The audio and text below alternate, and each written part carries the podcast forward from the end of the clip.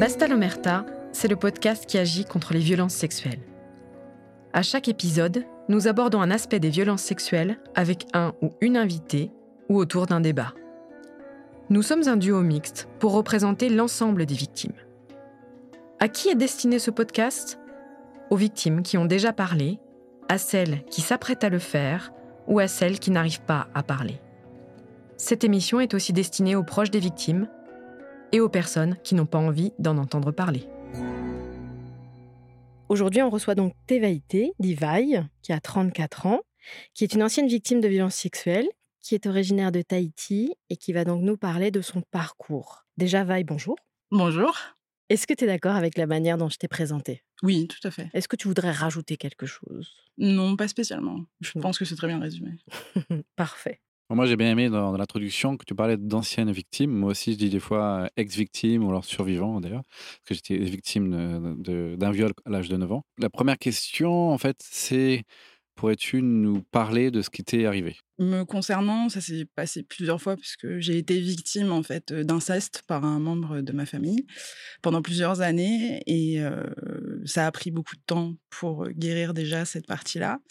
Et tout au long de ma vie d'adulte aussi, j'ai eu droit à quelques petites surprises. Et euh, bon, en, date, celui qui est le plus relié à MeToo, celui qui m'a fait prendre conscience de tout ça, c'est en gros le viol que j'ai vécu avec euh, mon ex-compagnon euh, chez nous. Et, et c'est quelque chose qui a été compliqué à ingérer parce que du coup, ça a remis en question bah, littéralement toute ma vie.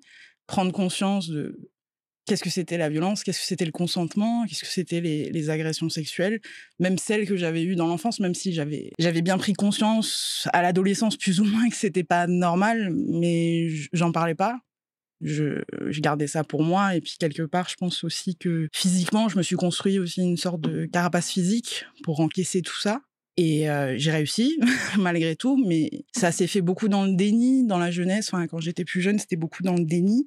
Et c'est vraiment dans la vie d'adulte où j'ai vraiment pris conscience de, ouais, de toute la violence par laquelle j'étais passée, notamment les agressions sexuelles à répétition. Et vraiment plus particulièrement, c'était pas la plus violente hein, des agressions que j'ai eues avec mon ex-compagnon, mais disons que le fait de s'en rendre compte, ça a été violent en fait. Le fait de prendre conscience que, bah, à aucun moment en fait, même moi, j'avais pas pris en compte mon propre consentement en fait, même en tant qu'adulte.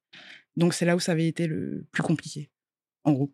Et alors, tu peux nous en dire un petit peu plus sur à quel moment, enfin, justement, c'est quoi? Est-ce que c'est une phrase qui a été dite? Est-ce que c'est une image que tu as vue? C'est quoi le truc, quoi? En fait, c'est un peu bête ce que je vais dire, mais c'est MeToo. Concrètement, vraiment, c'est MeToo. Il y a une personne dans ma vie professionnelle en fait qui m'a beaucoup beaucoup aidé. Elle m'a formée et en fait, quand il y a eu MeToo, au début, on parlait de Weinstein, etc., et puis de, des témoignages qui avaient euh, à l'autre bout, bout du monde. Et euh, en fin de compte, au départ, euh, je prenais pas vraiment pas ça, vraiment pas ça pour moi ni pour nous de manière générale. Et puis en fait, j'ai vu le poste ben, de cette personne, et là, j'ai réalisé que oh merde.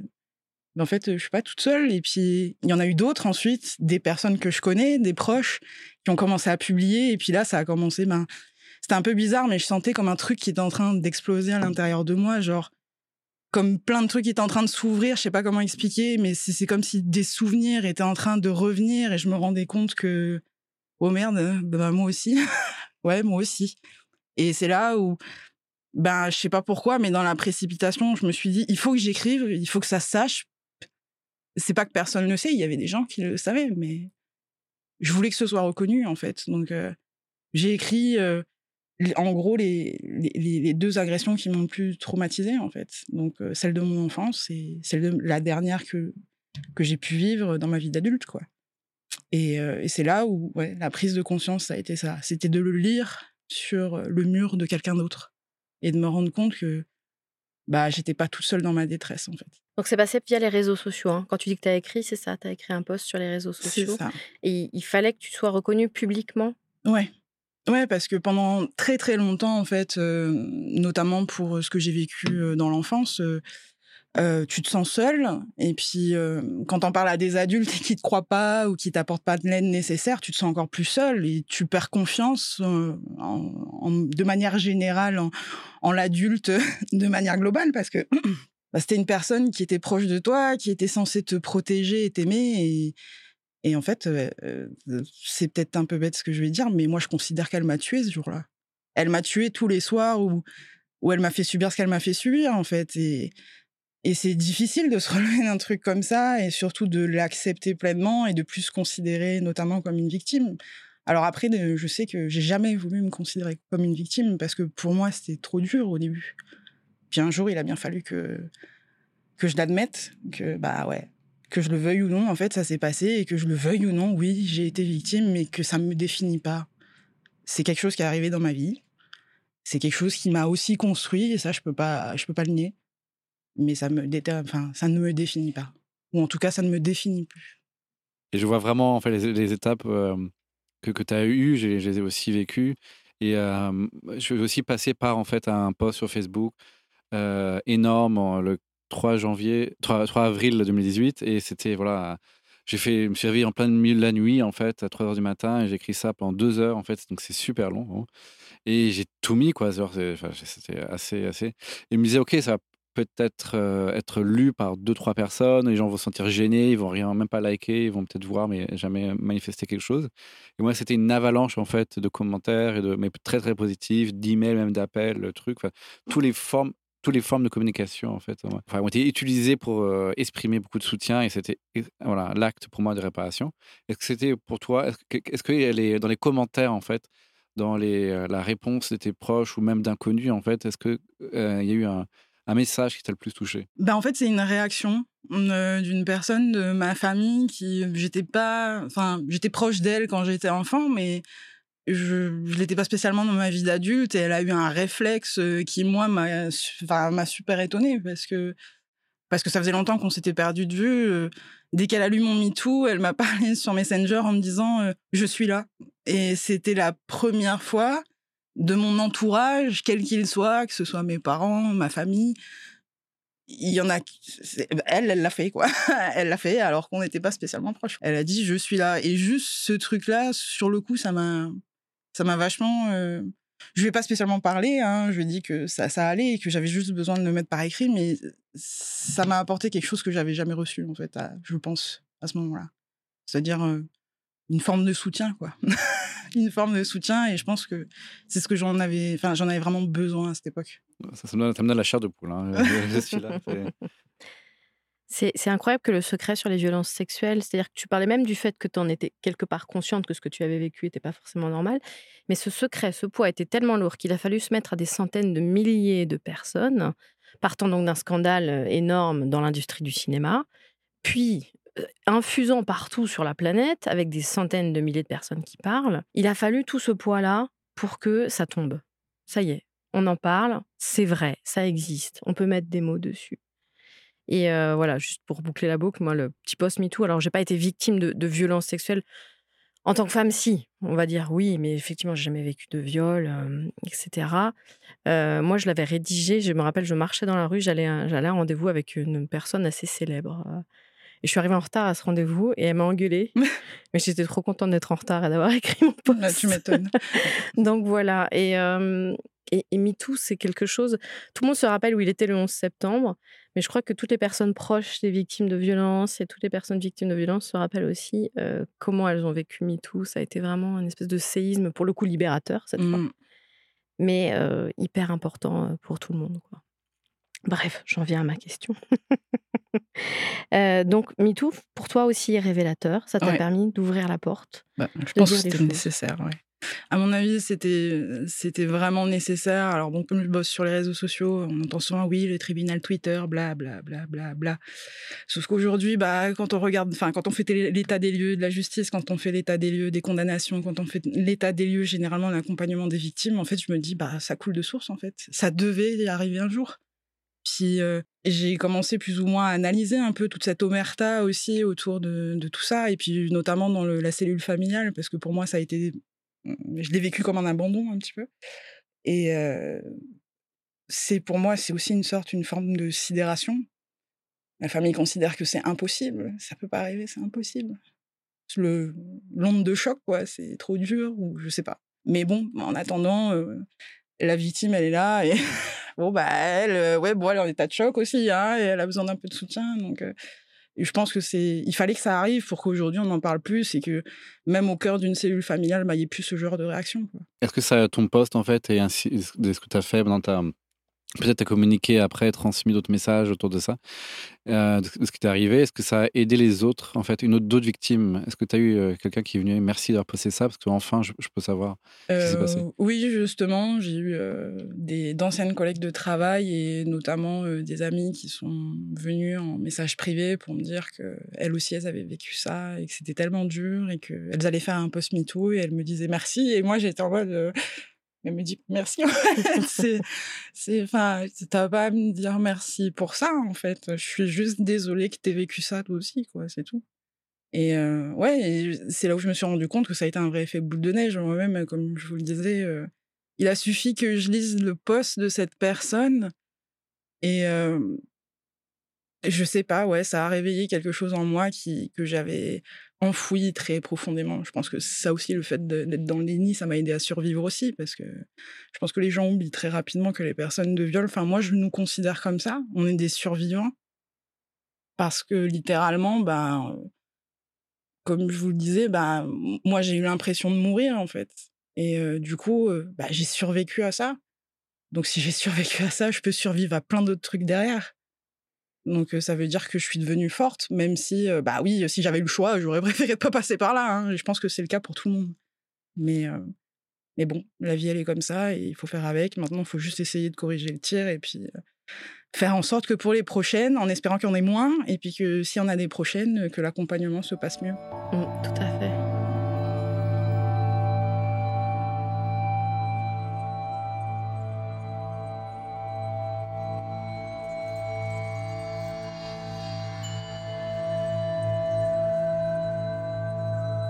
Alors, on a plusieurs questions justement sur euh, le thème de la justice, de l'injustice et euh, de la non-justice.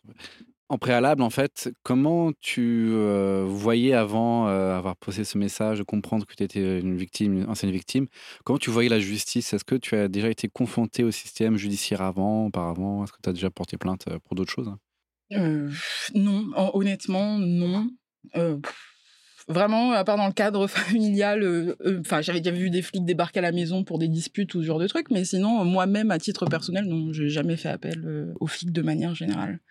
Et encore moins sur ces là-dessus. Parce que j'avais peur, en fait. Quand je voyais des amis ou je lisais des témoignages, le traitement des personnes de manière générale vis-à-vis -vis de ce genre de sujet, alors que bon, j'estime qu'il y a quand même des traces psychologiques en fait de ces de ces traumas, des choses qui qui peuvent être, je vais pas dire quantifiées, mais qui peuvent être analysées par des médecins, par des psys, des, thérapies. Et, et du coup, pour moi, je trouve ça extrêmement compliqué d'avoir quand même euh, des personnes qui sont censées me protéger remettre en question ben un truc que j'ai vécu et qui en plus était atroce en fait et puis de devoir prouver par A plus B que bah oui ben voilà ça s'est passé comme ça donc il faut que je fasse quoi en fait pour que quelque chose soit fait? Et j'avais pas envie de vivre ça c'était enfin je pense que c'était trop pour moi. Je pense que si je l'avais fait à mon avis j'aurais été bonne pour une autre dépression donc je préférais éviter en fait. J'ai préféré me reconstruire dans mon coin même si ça a été long très très long j'y travaille encore sur certains aspects mais ouais aujourd'hui je me considère plus du tout comme une victime mais par contre oui j'ai encore des ouais, pas des réflexes de victime, mais comme des, des reliquats en fait de réactions. par exemple, je suis quelqu'un d'assez, je suis hyper vigilante sur certains trucs. je peux très facilement, enfin, je vais pas dire très facilement détecter des choses, mais quand quelqu'un me met mal à l'aise, bizarrement, ces dernières années, ce malaise en fait m'a prouvé que ça venait bien de quelque vient de quelque part parce que parce que j'ai déjà été mis mal à l'aise par rapport à des personnes que je côtoyais au quotidien et puis bon bah quelques temps plus tard j'apprends que bah, c'était plus ou moins des prédateurs ou euh, ou des violeurs ou ce genre de choses et c'est et c'est compliqué en fait parce qu'on se dit ah ouais d'accord ok bon bah j'ai développé un, de, un sixième sens pour ça. Génial. J'en avais pas envie mais très bien au moins, bon, il y a ça. Mais bon, c'est, après, c'est parce que je suis quelqu'un de très euh, observateur. Je suis hypersensible, donc euh, j'observe beaucoup les gens. Mais bon, il y a des gens qui sont pas comme ça et qui, bah, qui malheureusement, euh, ben, ils se font manipuler ou justement ça peut ça peut prendre tellement de formes en fait. C'est des fois c'est insinueux c'est vicieux c'est même quand je lis je vous le dis même en travaillant sur les réseaux sociaux quand je lis des, témoignages de jeunes filles et que quand je vois les commentaires en dessous ouais mais tu pouvais dire non tu t'es pas défendu. Et, et moi, j'ai envie de dire à ces gens, allez regarder Arte, hein, et puis regardez cette vidéo là d'un avocat euh, qui, enfin d'un avocat, d'un couple qui essaye d'expliquer à leur avocat que la femme de ce couple a été euh, a été violée et euh, au bout d'un moment, le mari en a marre en fait de cet échange parce que cet échange fait passer la victime pour, enfin fait passer sa femme pour pour bah, en fait la coupable et ben il lui met juste un couteau sous la gorge. Il dit Mais alors, vous vous défendez ou pas? Et le mec, il est juste en sidération. Et cette vidéo explique la sidération, en fait. Et même juste ça, comment c'est possible qu'aujourd'hui, une personne soit victime et en fait, c'est elle la coupable C'est quand même fou. Je trouve ça quand même dingue. C'est dans, toute logique. Enfin, quelqu'un se fait cambrioler sa maison. Ouais, bah t'avais qu'à pas avoir de fenêtre. Ça, c'est un peu ça, non, C'est ça, ouais. c'est ça. Donc, tu as parlé un petit peu de la relation que tu avais avec la justice, qui est une relation à la fois un peu distante et un peu de méfiance aussi. Léger, ouais. Euh, est-ce que tu as été tentée à un moment de porter plainte sur ce que tu as vécu? Oui, bien sûr, bien sûr. J'ai été tentée plus d'une fois, mais bah, déjà pour mon inceste, je me suis dit bon, il y a peut-être prescription hein, dans tout ce bazar vu que j'étais très jeune. Puis dans ma vie d'adulte, je me suis dit ouais, mais bon, je sais très bien le genre de questions qui va arriver. Elles sont où les preuves? Elles sont où les preuves? Comment je prouve que ce soir-là ou que ces fois-là, il a fait ci, il a fait ça? Bah écoutez, discutez avec mon psy. Peut-être qu'il pourra vous dire que voilà, il y a des il y a des trucs qui sont significatifs de trauma assez importants, mais bon bah j'avais pas envie de revivre tout ça, donc pour moi c'était non, j'aurais eu l'impression en fait de, de, de me remettre, je sais pas, face à des jugements de personnes alors que vous n'avez pas à juger ce qui m'est arrivé. C'est arrivé, point. Donc il n'y a pas de il y a pas de contexte, il y a pas de il y a pas de fioriture autour, vous n'avez pas apporté de jugement là-dessus et j'avais pas envie de ça, j'avais pas envie qu'on porte de jugement là-dessus parce que les gens ont tendance à le faire. Et je me sentais pas la force ni psychologique ni physique d'encaisser ça. Donc je me suis protégée, je me suis dit bon bah tant pis, tu vas essayer de te soigner toi-même et puis tu vas essayer de voir comment tu peux gérer ça toute seule. Et euh, bah je l'ai géré dans mon coin à ma manière, tout en alertant euh, mon entourage. Euh, c'était ma petite revanche à moi de mettre un nom sur ces personnes. Parce que je pense que, bah, typiquement, la famille de mon ex est au courant. Donc, euh, ça, je pense que c'est une petite victoire. Et puis, dans ma propre famille, il y a eu un nom aussi sur la personne qui m'a fait du mal quand j'étais enfant. Et ça aussi, pour moi, intérieurement, c'est une petite victoire. Et puis en plus, en ce moment, j'écris une nouvelle là-dessus, où il va y avoir des noms. Donc là aussi, ça va être une petite victoire. Je pense, et c'est ma façon à moi de me reconstruire face à ça. Parce que, ouais, je pense que toute ma vie, j'ai eu besoin que ça soit reconnu. Et c'est ma manière à moi que ça le soit. Et c'est ma thérapie, en gros. c'est ma thérapie. C'est tout le but de ce podcast, effectivement. Alors, on a invité Arnaud policier qui est plaintier, hein, qui reçoit les plaintes des victimes. Donc lui encourageait beaucoup les victimes à porter plainte. Mais on tient à le redire très fortement, porter plainte est un des choix des victimes. C'est vraiment une des pistes de, résilience, euh, mais ça reste un choix parce qu'on sait le parcours du combattant que ah c'est. Donc, euh, jamais on vous dira allez porter plainte ou faites ci, faites ça. Euh, le, parcours de la victime appartient à la victime. Mais c'est important que tu redises effectivement que tu as pris ta revanche en t'entourant effectivement aussi de, personnes. Euh. C'est ça, et puis même, même dans mon entourage euh, proche, c'est juste entouré d'amis qui comprennent ou de compagnons qui sont ni toxiques, ni.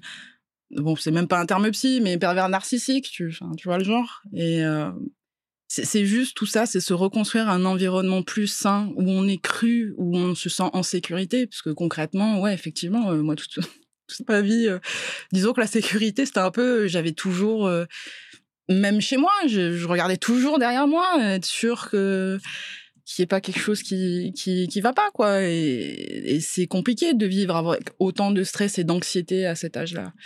Donc, euh, moi, je sais qu'aujourd'hui, j'ai beaucoup de compassion pour la jeune fille que j'étais, et chose que j'avais pas avant.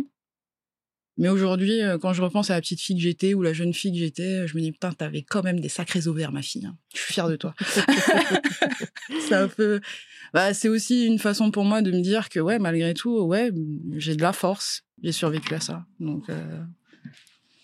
et je pense que toutes les toutes les victimes qui sont encore en vie aujourd'hui de, de tout ça, ouais, ce sont des survivantes. Et des survivants. sont tous des guerriers, des guerrières qui ont encaissé un truc que la majorité des gens n'auraient pas pu encaisser, alors que en plus dans un monde où on ne vous croit pas forcément. Et ça, je crois c'est le pire, ça. Quand il vous arrive un truc difficile comme ça et qu'on ne vous croit pas. Ça, c'est dur. Ça, c'est compliqué. Retrouver la confiance en les autres, mais ça revient. Ça s'en va pas pour toujours, ça revient. Mais ça met du temps.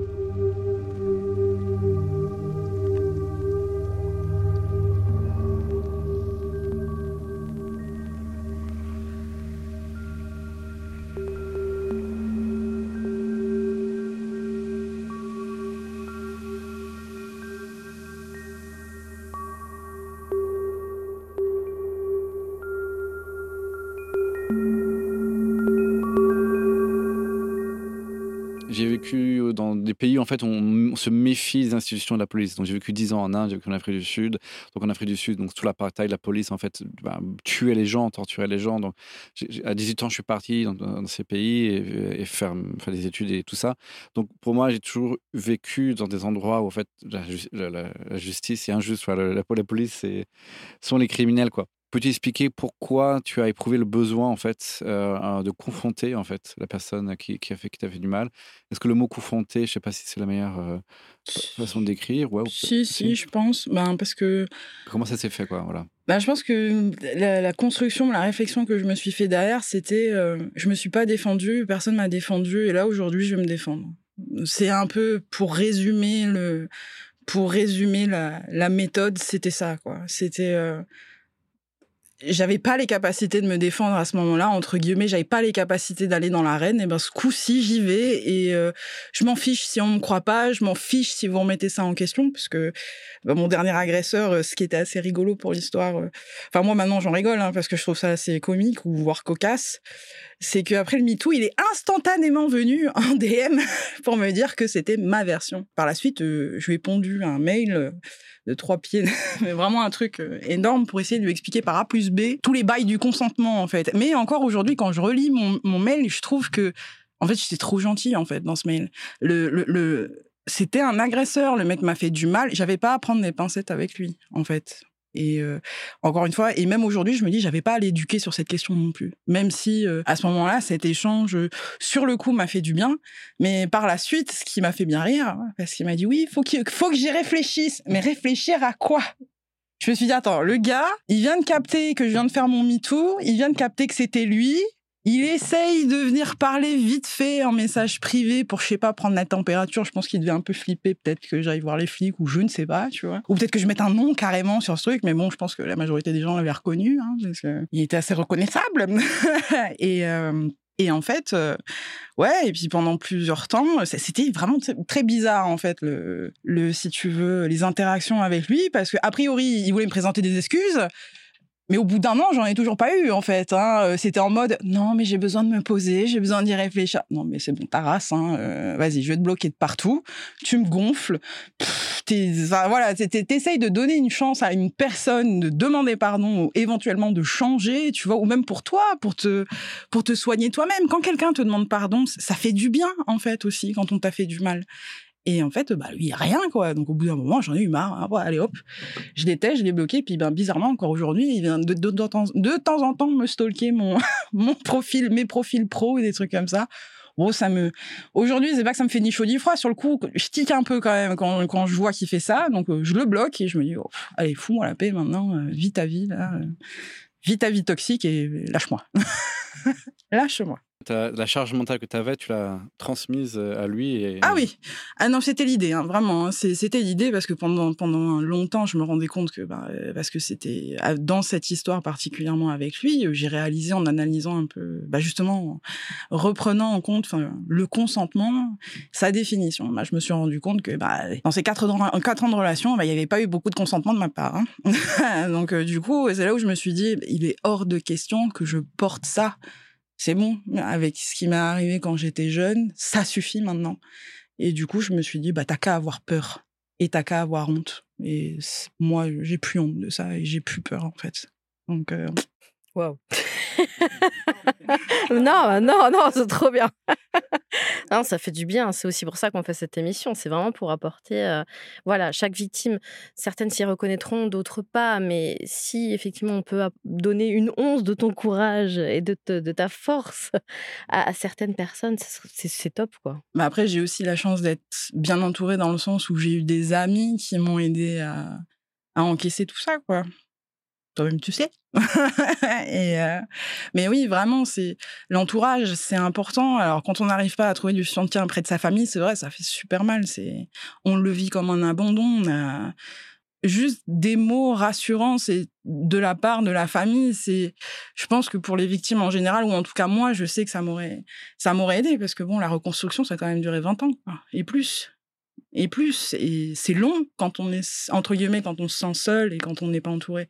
Alors moi, j'ai eu de la chance parce que j'ai trouvé des amis qui m'ont soutenu, qui m'ont aidé.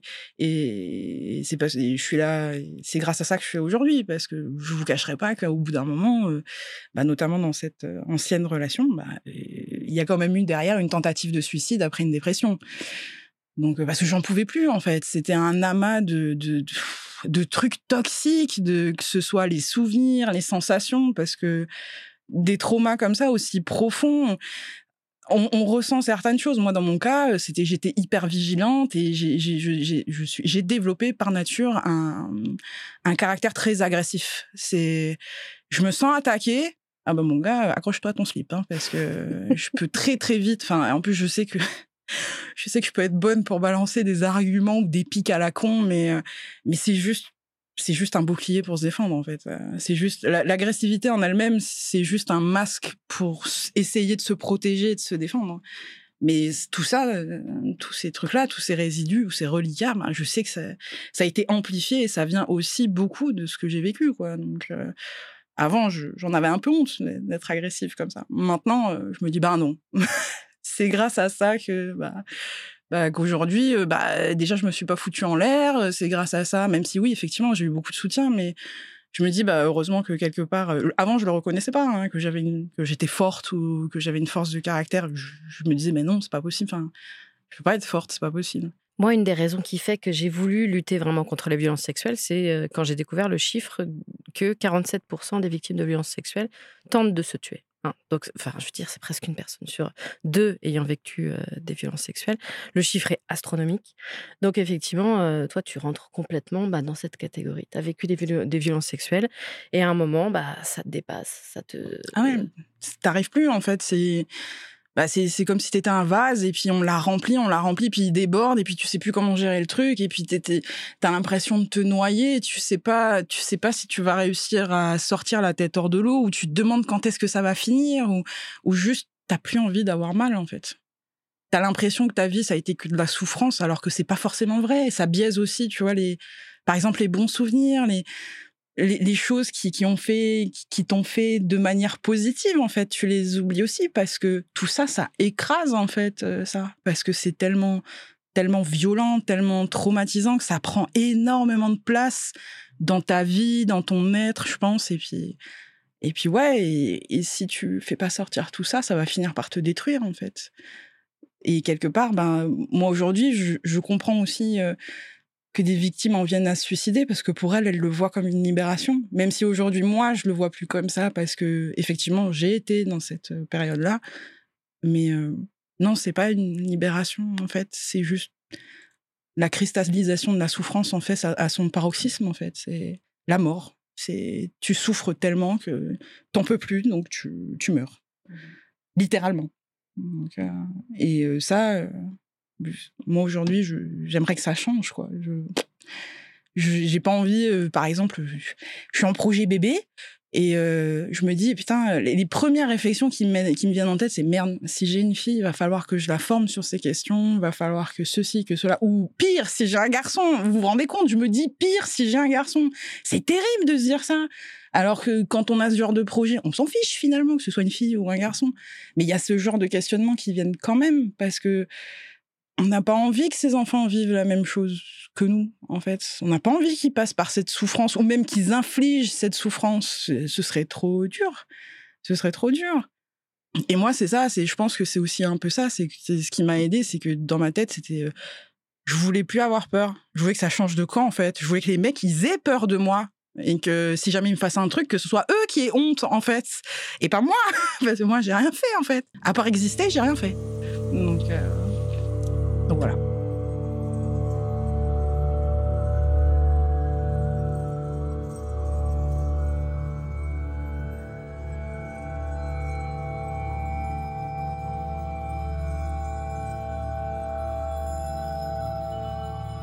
si tu étais euh, Darmanin, si, tu étais le ministre de la, ministre de la Justice, Bah, dis si tu avais, t'arrêtes d'insulter les gens. si toi. t'avais 3 Ouais, 000 j'avoue. milliards de- d'euros euh, en poche, comment tu changerais les choses Quelles seraient Est-ce que tu crois à la prison? Est-ce que tu crois pas à la prison? Est-ce que tu, est-ce que tu crois à la... Enfin, comment tu changerais les choses idéalement? Qu'est-ce qu'une victime devrait avoir comme Bah, justice? moi déjà de base ce serait pour la détection des victimes donc déjà moi je me suis toujours posé la question tiens euh, c'est vrai que depuis tout petit on a des visites médicales à l'école et quid des visites psychologiques en fait. C'est quoi? La santé mentale en fait.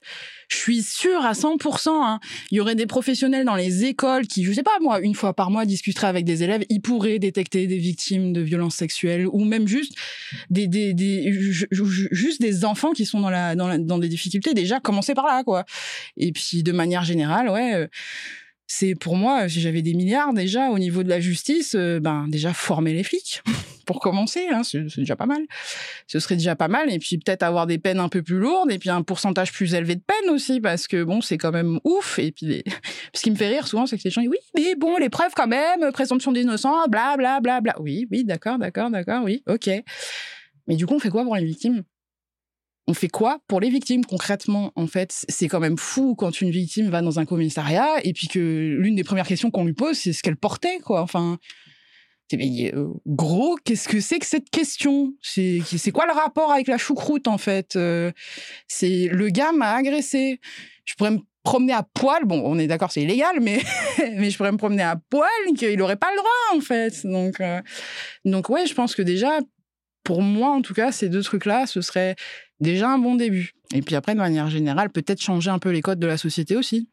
Mais bon, ça, euh, ça se fera sur des, années, des siècles et des machins. Je sais très bien que j'en profiterai pas. et puis peut-être qu'un jour, justement, bah, on en viendra à se dire, euh, ouais, bah, euh, c'est cool. On est vraiment dans une ces sociétés où on est égaux, en fait. J'aime bien cette conclusion. Ouais. Non, bah merci, hein, Vi. C'était Bah, chouette. Merci à vous. Merci de nous avoir communiqué euh, ta force, ton espoir, euh, même si c'est pas toujours facile, comme tu nous l'as confié aussi. Maintenant que ça va mieux, que ça va mieux, et que il y a le projet bébé, euh, qu'il y a plein de choses à venir, quoi. C'est chouette. On va dire qu'on brise nos chaînes et ça, c'est bien.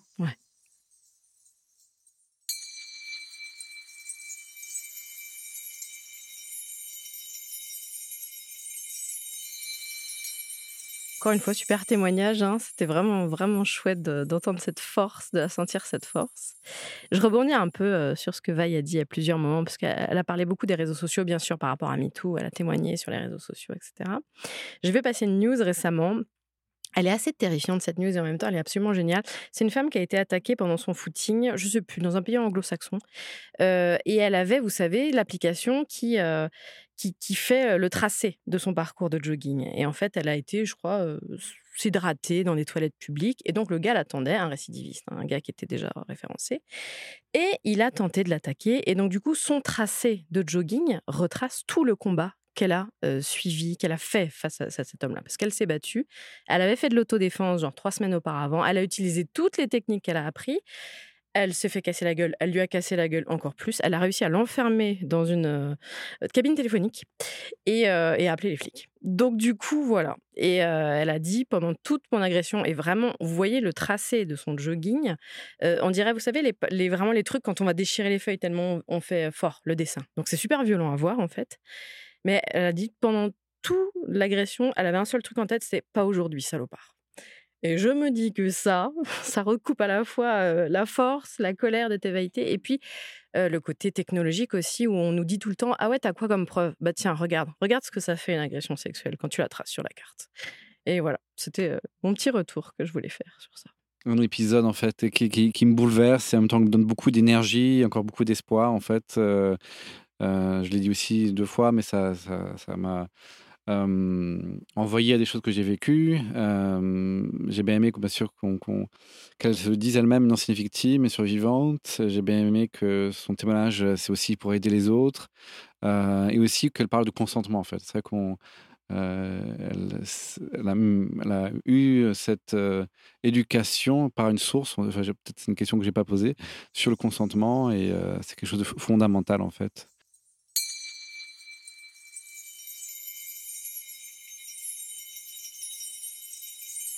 La partie carte blanche, chacun chacune s'exprime librement sur un sujet, recommande un livre ou un film, fait ce qu'elle veut ou ce qu'il veut. Aujourd'hui, de nouveau, euh, quelque chose de pratique et de positif, ça va être la communication non violente. En français, c'est communication CNV. en anglais, on le dit euh, NVC, Non-Violent Communication. Je ne sais plus le nom de ce fameux type qui s'appelle, commence par Marshall. Je ne sais pas son nom de famille, vous retrouverez sans doute facilement. Peu importe qui l'a créé et comment. C'est en fait quelque chose de formidable. C'était un outil incroyable pour aussi me former en fait à être euh, animateur de groupe de parole. Donc ça m'a permis de gérer des groupes, des crises et aussi d'apprendre à aimer les conflits en fait et de ne plus en avoir peur en fait parce que de plus voilà, fuir euh, sentiment de rejet, d'abandon, de colère, mais en fait savoir en fait exprimer les choses euh, sans que les choses éclatent, se brisent, ainsi de suite. De toujours, toujours aussi avoir un sentiment de que les choses peuvent se faire, se réparer. Surtout que ma mère m'a toujours appris en fait que parler c'est important et, ça a toujours été le mot qui m'a. Alors je dis ça parce que elle est présente ici euh, dans, la pièce, mais je recommande communication non violente par forme de livres, livres audio, de podcasts, d'ateliers, de formation. Mais allez-y, surtout quand on est marié euh, ou alors euh, en plein divorce. Voilà. ouais, merci Pierre. c'est vrai que la communication non violente, moi j'ai fait une petite formation aussi et je me, je me rappelle surtout de deux conseils, c'est de limiter finalement la dispute au moment présent. Voilà, voilà ce que je ressens maintenant. Peut-être que dans un quart d'heure, je ne ressentirai pas ça, mais voilà ce que je ressens. Et effectivement, l'expression très claire de ses besoins. Voilà, aujourd'hui, j'ai besoin de ça. Maintenant, j'ai besoin de ça. Donc, ne pas être dans le tu m'as toujours, tu as toujours fait ça, tu fais jamais ça. Non, ça, c'est le pire. Le, tutu. Le, tutu, ouais. Le tutu, ouais. exactement. Alors, mon coup de cœur à moi, il a rien à voir pour une fois. Euh, je vais parler d'un compte Instagram. Une fois n'est pas coutume. C'est un conte humoristique féministe qui s'appelle Même pour Cool Kid féministe. Tout simplement, c'est un conte qui est tenu par une jeune femme qui s'appelle Anna Toumazov et donc qui fait partie complètement de cette culture et cette génération même qui est on prend une image, on la détourne, on en change la légende. voilà, c'est souvent lié à l'actualité mais pas forcément, hein, il y a des mèmes qui tournent depuis dix ans maintenant. Et elle, donc, elle est spécialisée en mèmes féministes. Donc, si vous voulez prendre une bonne barre de rire, donc c'est même pour Cool Kids féministes. Voilà, Cool Kids féministes au pluriel. Vous allez sur Instagram, vous vous abonnez si vous avez envie. Et c'est vraiment hyper sympa. Voilà, voilà. Prochain épisode, nous aurons privilège, l'honneur d'avoir euh, ma mère, en fait, Marie-Paul, qui va venir nous parler, en fait, de son parcours, euh, son témoignage euh, en tant que proche de, de, ben, de violences sexuelles. Donc, ça va apporter un éclairage sur comment une victime est perçue aussi par son entourage et comment communiquer, en fait, avec ses proches de ce qui s'est passé. Si ce podcast vous a plu, vous a appris des choses, vous a ému, n'hésitez pas à en parler autour de vous, n'hésitez pas à liker, à partager, à vous abonner et à nous soutenir éventuellement financièrement via les liens qui se trouvent dans la description. Merci à vous, ensemble, on va avancer.